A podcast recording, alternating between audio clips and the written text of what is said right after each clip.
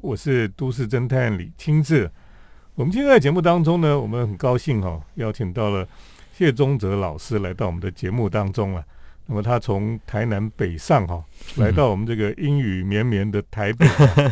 其实是凄风苦雨啦。那台北，台北人这个他，你从台南来，应该是带了一些阳光来哈、嗯哼，那谢宗泽老师最近出了一本书了哈，那么这本书呢叫做《LPA 的建筑杂技》哈，副标题叫做《迈向立派建筑家之路》哈。LPA 建筑杂技哈，大家听起来觉得很奇特哈。那么其实这个 LPA 就是 Little People architects Architect，就是小人物建筑家建筑家这样子哈。呃，你可以稍微解释一下哈，这本书关于这个 LPA 小人物哈 Little People 的、的嗯哼嗯哼书哈，嗯哼，到底什么是 LPA 哈、嗯这些人到底是什么人呢？嗯嗯，嗯那你在这本书里主要在介绍这些人的作品嘛？哈、呀，是嗯是。那么 Little People Architects 啊、LPA，那么简单来讲就是我们在是我在两千零九年那时候，因为我是重度的村上春树迷，然后那时候他有一部很知名的小说叫《E.Q. 八四》，嗯那里头就出现了 Little People 啊，就是小人物，他就是会这个从那个山羊的尸体当中出现，然后去仿那个工作空气蛹啊，就是去去仿制这个空气蛹这件事情。然后它里面有一段话非常的迷人哦，那那句话还在我们的这一个这本书里头。空气蛹哦是用空气织成的蛹，对对对，就是那个蚕宝宝，后来它，就是那个蛹，对对对对对。这句很有趣哈。对对对，很茧之后，它会变成蛹。嗯那这里面有有在这个 EQ 八四的第三册里头有一段话，他说他们看来并不特别急，也没有特别慢啊。不管 Little People 多么热心而不休息的工作，当然也无法在一个晚上完成空气泳。他们手上有必要的时间，而且他们不知道什么叫做疲倦。哈，那么我觉得最后这句话什么，他们不知道什么叫做疲倦，嗯，非常令我这个很有感触哈，因为嗯我们那时候有一群刚从东海建筑所毕业的这一群这个年轻的建筑人哈，那么他们很喜欢做设计，那么他们可以为了做这个建筑设计，然后熬夜啦，然后做不断的这个事物的尝试，然后很很多时候喜欢聚在一起天马行空的聊，然后就不知道什么叫疲倦，然后可以嗯聊得非常嗨。那我们那时候刚就是这群朋友们刚出社会，也没有什么太多的案子哈，跟当年伊东或是安藤野武士的状态有点像。那么就是会一起谈摄影，然后后来为了去角逐这个威尼斯建筑三年展在二零一零年的台湾馆的这个所谓的参展权，我们我们就去做了一个一一一个净土。那么后来我们就以 Little People Architect 作为我们的这个团队的名称。嗯嗯嗯，那么就好像就变成是一个集体啊创作的一个联盟的这样子的成型。那么主要来自于 Little People Architect，就是来自于这个村上春树小说的这样子的一个 metaphor 的借喻，然后有那么一点把那个那个气氛做这样子的、的呈现，这样。对，我觉得这个谢宗泽老师哈，他他引用这个村上春树小说里面这种这个 little people，哎，我觉得非常有趣，而且呃也蛮贴切的哈。就是说这些年轻的建筑师哈，然后他们就是对建筑有一股这个非常狂热哈。呀呀，对他们就是每天就是执着于建筑，你知道喜欢建筑的人哈，他们就是每天就是很喜欢建筑，然后也真的不知道疲倦哈。嗯，然后他们就会一直努力，一直努力在做建筑哈。呀，那这这本书里面就是在介绍这个 LPA，这个呃，现在应该算把它当做是一个建筑的联盟吗？还是什么这样子哈？这一这一帮人，嗯 对，对，其实有一点难定义，因为他们嗯其实后来就是我们从成军以来到现在大约十二年了，嗯然后他们其实各自哦都非常有发展，那里面包含王哲、嗯方伟，还有这个哈塔、亚丰安秀雅、林建华跟啊彭于晏等人哦，其实其实非常有成就，所以也因此。比较算是一个开放性的团体，而不是一个嗯很内聚式的一个团体。是。不过这些建筑师基本上就是大概都是两千年后才开始比较多在呀，建筑圈子里面出现的人哈。是是，好，等一下我们再继续请谢宗泽老师哈来带领我们来了解一下什么是 LPA。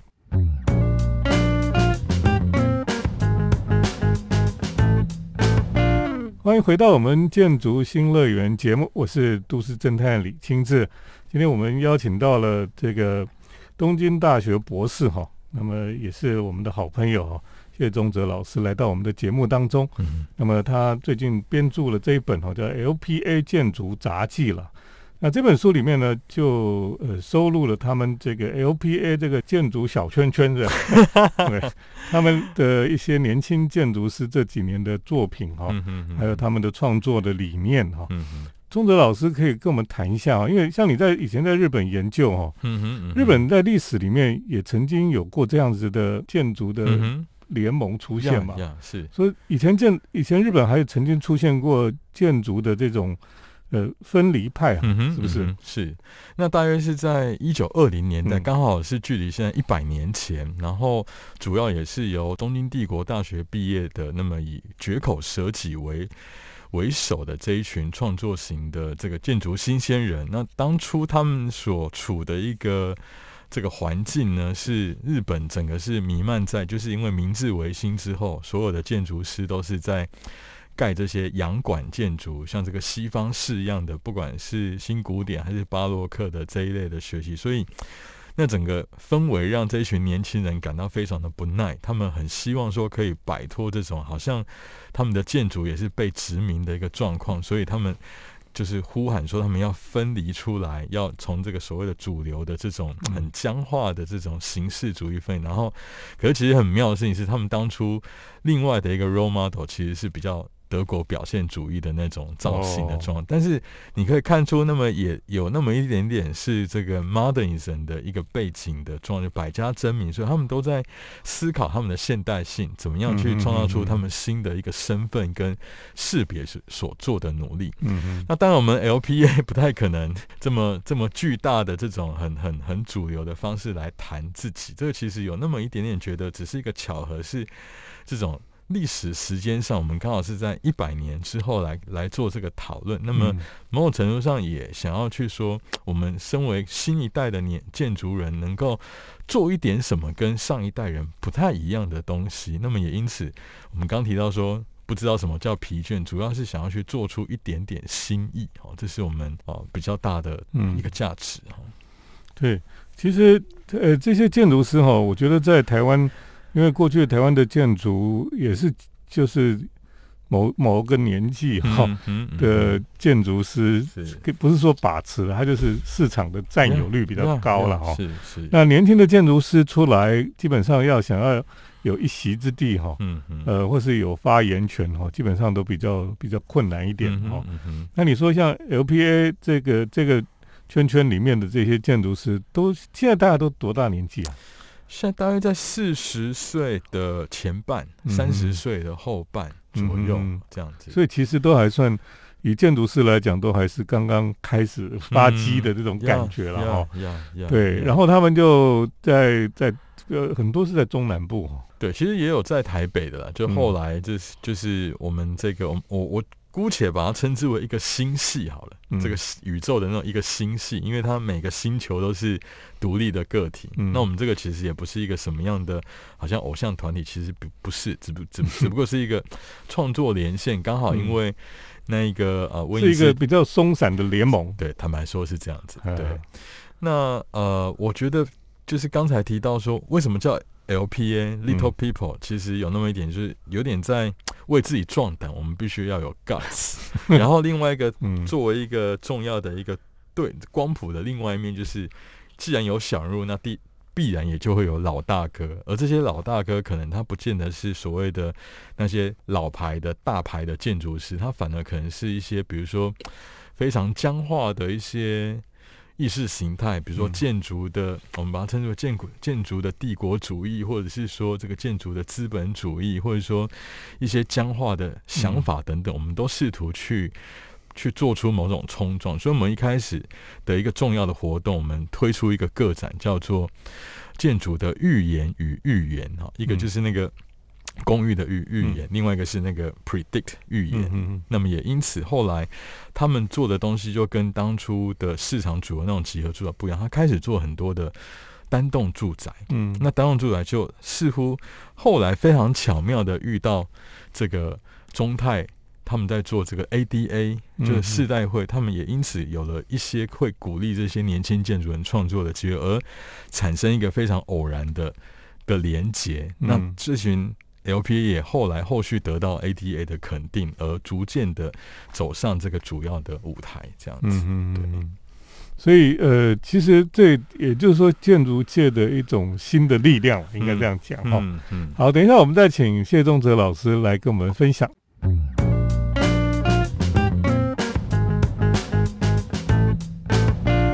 欢迎回到我们建筑新乐园节目，我是都市侦探李清志。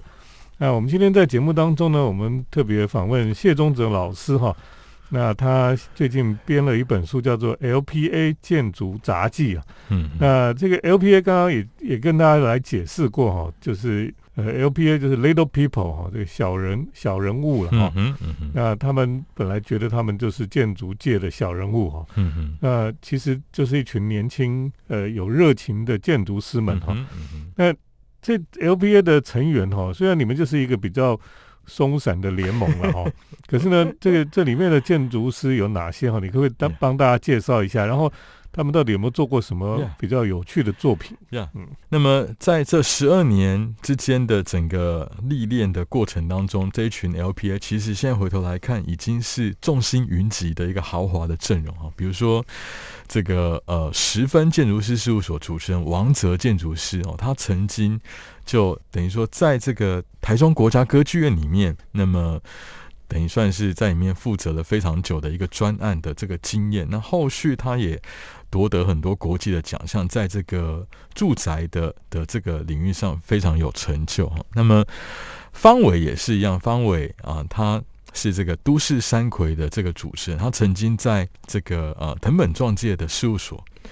那么啊，工作，那么他回来之后，那么也设计蛮多的这个很很棒的这种独栋住宅，那么也获得 ADA 的这个肯定。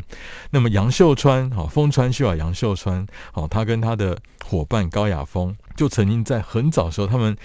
甚至事务所还没成立的时候，他们就曾经在啊，以这个所谓的呃华山观止这个很有名的一个温泉饭店，那时候他们还在别的地方工作，但是那算是他们非常重要的一个嗯作品哈。然后他也是夺得 ADA 第一届啊，用他的空心砖计划夺得首奖，第一届首奖的重要的这样子一个代表性人物。那么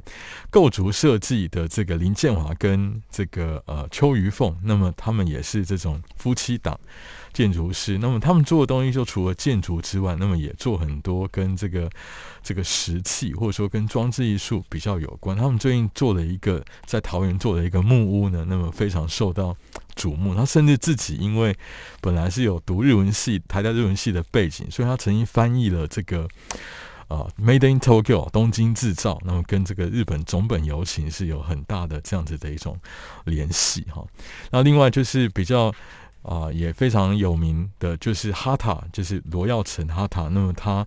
最近也有一个案子叫做风月之家，也入围了本届台湾建筑住宅奖的这个这个奖项，正在目前审查当中。然后另外还有像彭文燕，彭文燕他是行义建筑主。这个这个事务所的主持建筑师，那么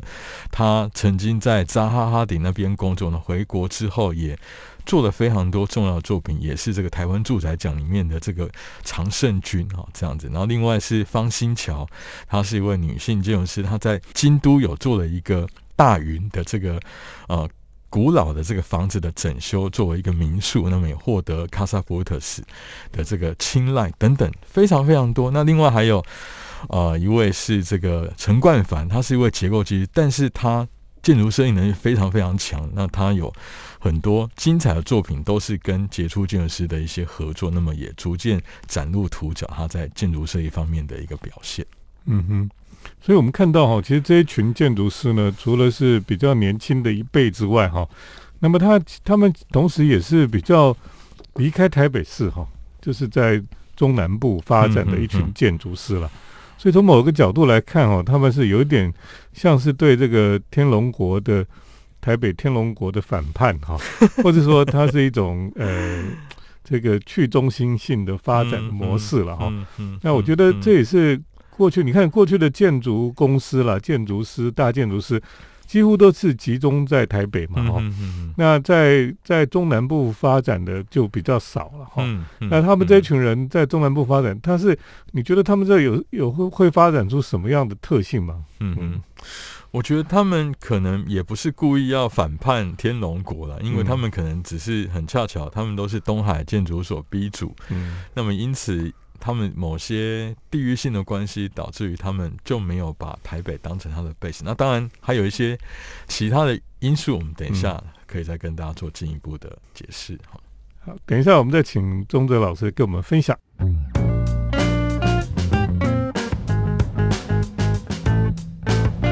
我是都市侦探李清志。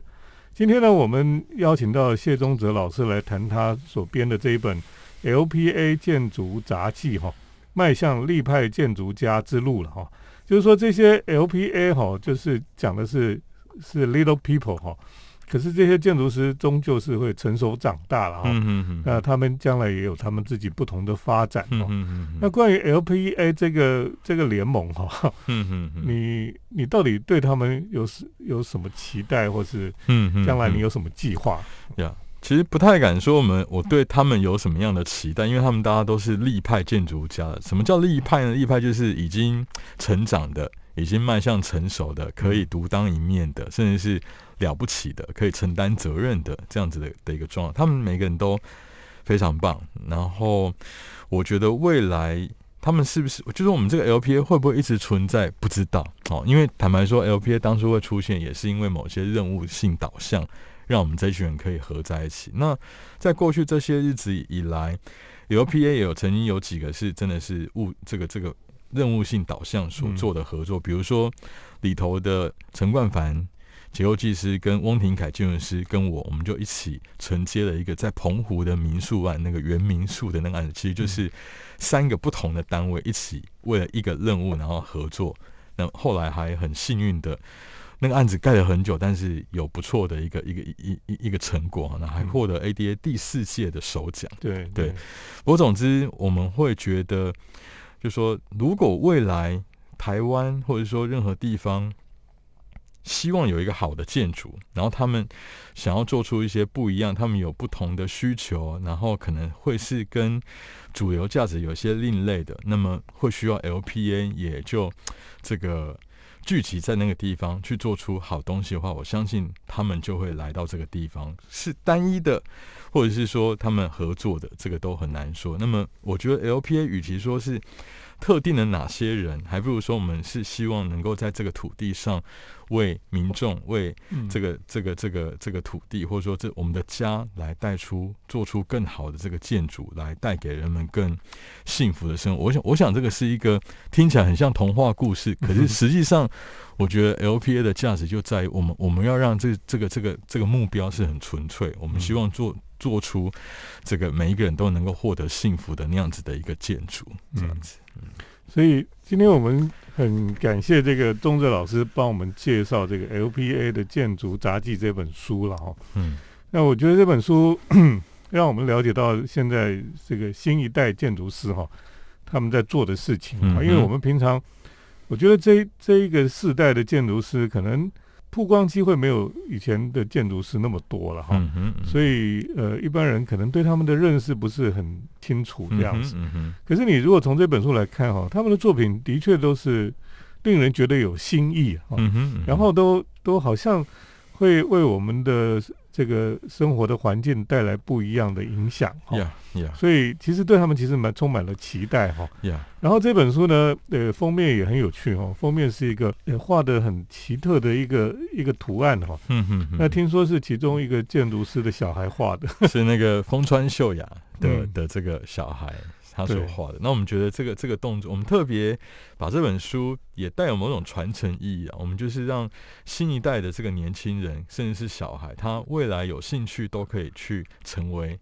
Little People Architect，这个是嗯我们很大的的一个初衷。然后另外就是说，呃，我们所做的东西的确就是把住宅或者说把建筑都当成独特物件来做，这个是跟主流的这个价值，好像把这个建筑都是很均值性的生产的这件事情，嗯做做出一个比较。截然不同的这个这个对比，也就是我们当初所谈的这个关于住宅建筑的预言啊的嗯这件事情，这样子。所以，听众朋友，如果你想多了解台湾的建筑哈，我想台湾的建筑不是你想象的只有那些那些看起来这种房子而已。其实台湾很多的呃这种新生代的建筑师哈，他们做了很多令人觉得耳目一新的一些设计哈。嗯哼，嗯那这些作品呢，其实都收录在这本 LPA 建筑杂记里面。所以这本书呢是由田园城市所出版的。嗯那听众朋友如果有兴趣，可以找来看一看。今天很谢谢钟哲老师来到我们节目当中。谢谢谢谢各位听众朋友，谢谢，是，也谢谢听众朋友的收听。我们接下来呢是都市侦探的咖啡馆漫步单元。都市侦探的咖啡馆散步。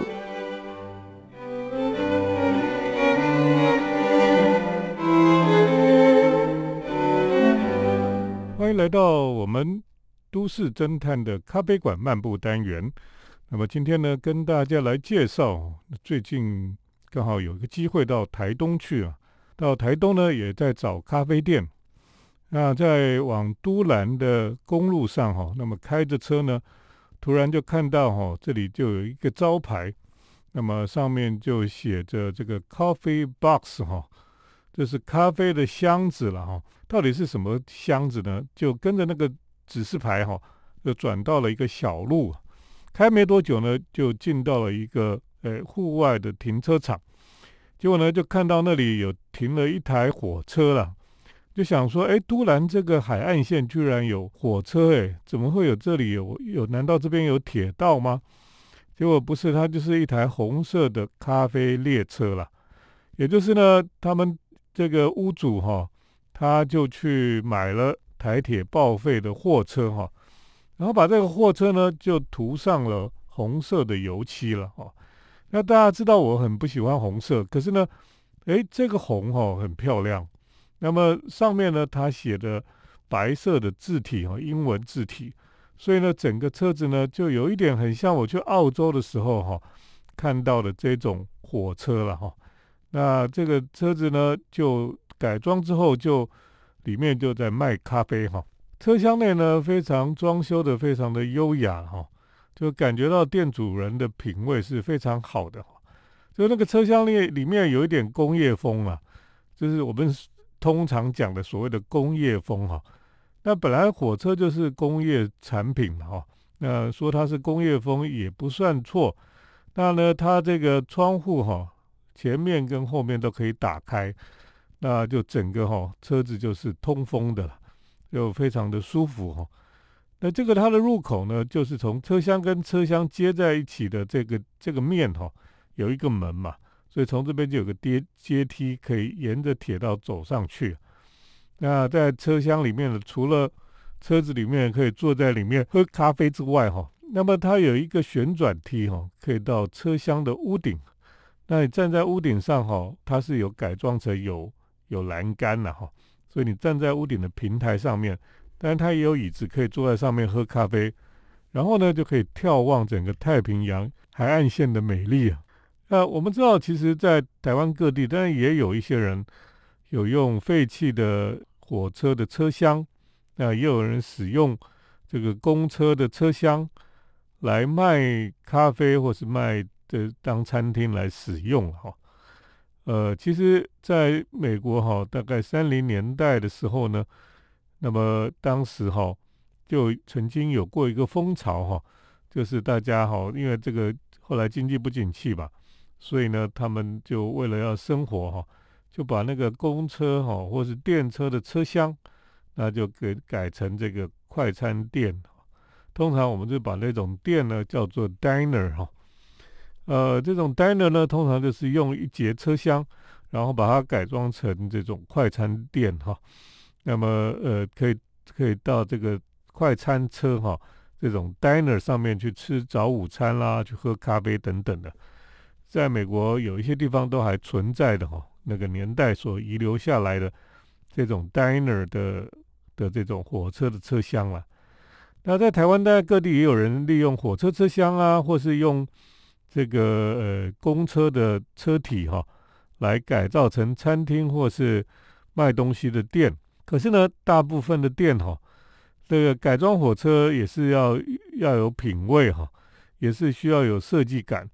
所以呢，有一些火车改装哈，就是非常的简陋，那么甚至呢，就做的很让人家不想看这样子。可是呢，如果你做得好，这个就是加分了。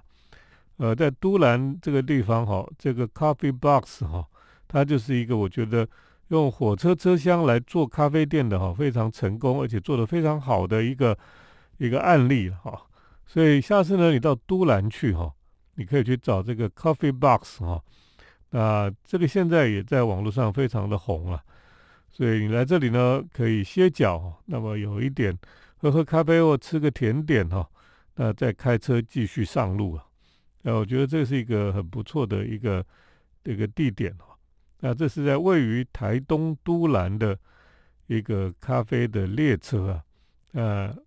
喜欢搭火车或是喜欢电车的人哦，可以来这里看一看。今天呢，跟大家所介绍的都市侦探的咖啡馆漫步单元呢，就带大家到台东的。都兰这个地方哈，那么去喝咖啡，这个叫做 Coffee Box。今天呢，我们分享的就是在台东的一个很奇特的咖啡店，就分享到这里。谢谢听众朋友的收听，我们下个礼拜再见。城市的幸福角落，来杯手冲单品，享受迷人的香醇世界。